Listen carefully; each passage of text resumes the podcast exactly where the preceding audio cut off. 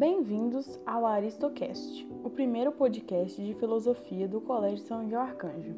No episódio de hoje, vamos falar de Friedrich Engels, um gênio da filosofia alemã que para muitos tem uma obra de difícil compreensão. Mas calma, aqui nós vamos descomplicar Engels. Preparados?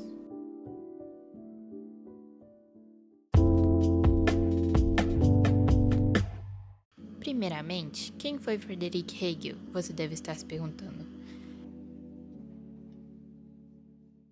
Ele nasceu em Stuttgart, na Alemanha, no ano de 1770.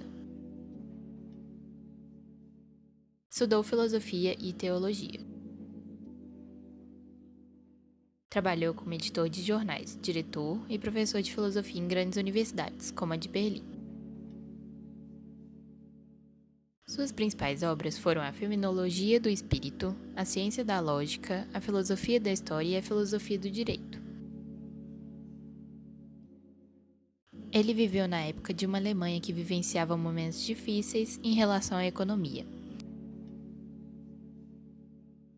Nesse contexto, Hegel seguiu a linha da filosofia idealista, que lhe permitiu elaborar formas de compreender o mundo de maneira separada da realidade. Portanto, foi uma oportunidade de se afastar dos problemas enfrentados pela Alemanha no período, refugiando-se como uma válvula de escape. O pensamento hegeliano foi crucial para o desenvolvimento das teorias do nosso conhecido Karl Marx, embora este usasse o método dialético de Hegel em bases materialistas e econômicas.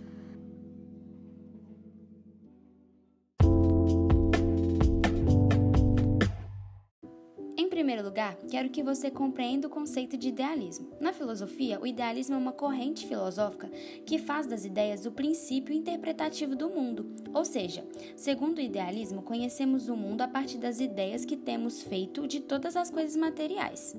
Tá, mas o que Hegel filosofava? Resumidamente, ele buscava entender como se dava o conhecimento e defendeu que a realidade é composta por nossa mente e a própria consciência não é estática, não é congelada, ela está sempre mudando, desenvolvendo novas categorias e conceitos que determinam o mundo em que vivemos. Por isso, dentro da filosofia hegeliana, um dos conceitos mais importantes é a história, que para ele se transforma de acordo com cada momento histórico, estando em constante transformação. Não há, portanto, conhecimento eterno acerca do mundo, mas o conhecimento que acompanha o desenvolvimento histórico.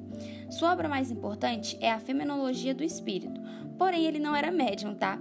Eu vou explicar a concepção de espírito no qual ele se refere. Para ele, o espírito se trata do conhecimento do mundo, da mentalidade do mundo com o passar dos anos. Olha só um exemplo: o divórcio antes era algo inaceitável.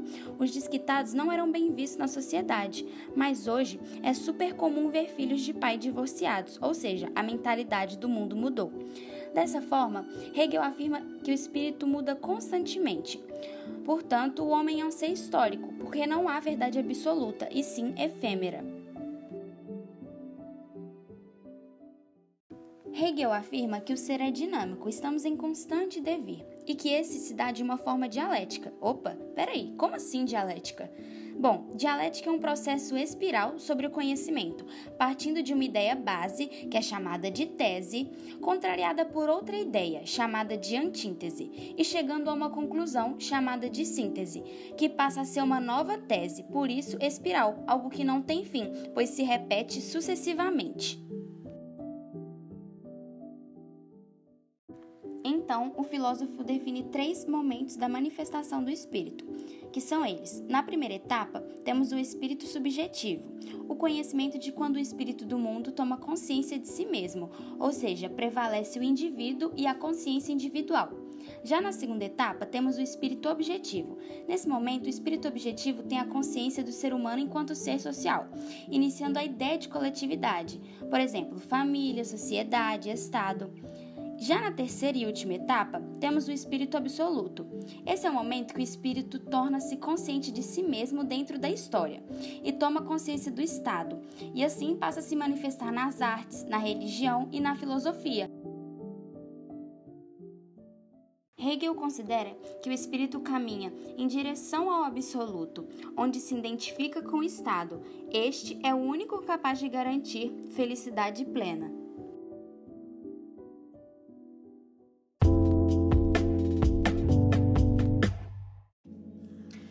Outro pensamento que faz parte de sua filosofia, especificamente abordada em A Filosofia do Direito, é a importância do Estado. O Estado para Hegel é o grande soberano, a unidade da vontade universal, que agrega os diversos interesses das pessoas de forma particular, pacificando-as e garantindo sua segurança e felicidade.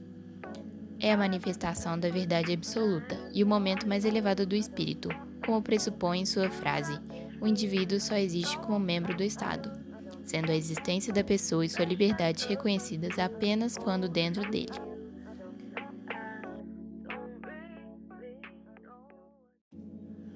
Contudo, o conceito de que o Estado e a Constituição são os representantes da liberdade efetiva é contraditório. Afinal, não há como ser livre pertencendo e obedecendo a uma soberania, certo? Segundo o filósofo, tal obediência é considerada como uma subordinação das pessoas a um Estado que, por meio de suas leis, garante o melhor para seus participantes.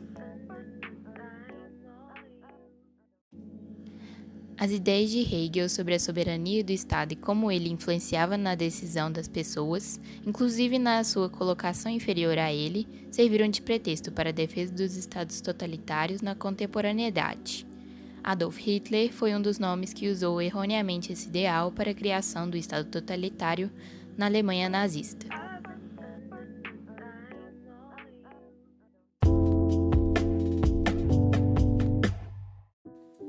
Na questão do real e racional, para Hegel não existe algo que seja impossível de ser pensado.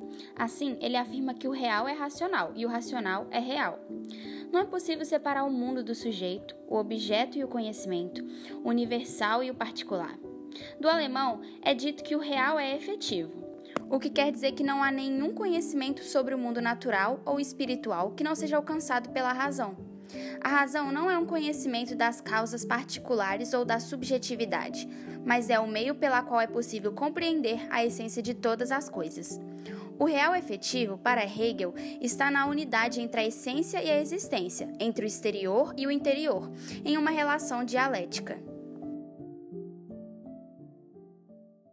Hegel morreu em Berlim, na Alemanha, no dia 14 de novembro de 1831 vítima de uma epidemia de cólera, deixando um legado filosófico que ultrapassa gerações. Esse legado foi tão forte que, após a morte de Hegel, seus discípulos não possuíam uma interpretação unânime das suas obras. Na época, havia pelo menos duas vertentes em conflito: os hegelianos de direita e os hegelianos de esquerda, conhecidos como neo-hegelianos. Os hegelianos de direita utilizavam as ideias de Hegel para afirmar sua posição política. Se o real é racional e o sistema é resultado da síntese da dialética, consequentemente, um progresso humano, a miséria e a monarquia da Alemanha eram justificáveis. A filosofia de Hegel, nesse caso, oferecia um argumento para justificar o sistema que era dominante naquele momento. Com isso, os hegelianos de direita defendiam que a realidade em que se encontrava era, portanto, a mais racional possível naquele estado. Contrapartida, os neo-hegelianos de esquerda defendiam o caráter revolucionário do pensamento de Hegel, ou seja, o movimento das ideias humanas nunca cessa e, pela dialética, deve haver uma antítese que leve o estado atual a um superior, uma síntese. Isso significava ir contra a monarquia alemã e não se conformar com a miséria que assolava a população. O Estado prussiano era um dos alvos das críticas dos neo-hegelianos de esquerda. Esses jovens foram expulsos de suas universidades por causa de seus posicionamentos, um deles em relação ao cristianismo, que era a religião oficial do governo. Os neo-hegelianos defendiam a unificação e a emancipação da nação alemã, que na época era dividida em diversas províncias. Entre os neo-hegelianos de esquerda mais famosos estão Feuerbach e Karl Marx. Com isso, provamos a importância de Hegel para a filosofia, uma obra eterna e genuína que inspirou até mesmo outros grandes filósofos de sua época e épocas posteriores. Agora que você conheceu a importante obra de Friedrich Hegel, gostaria de deixar algumas considerações finais. Nesse podcast, tivemos referências bibliográficas da apostila do Bernoulli, o site Brasil Escola e o nosso incrível professor Adilson Maturana, o idealizador desse trabalho. Até o próximo episódio e continuem sempre filosofando!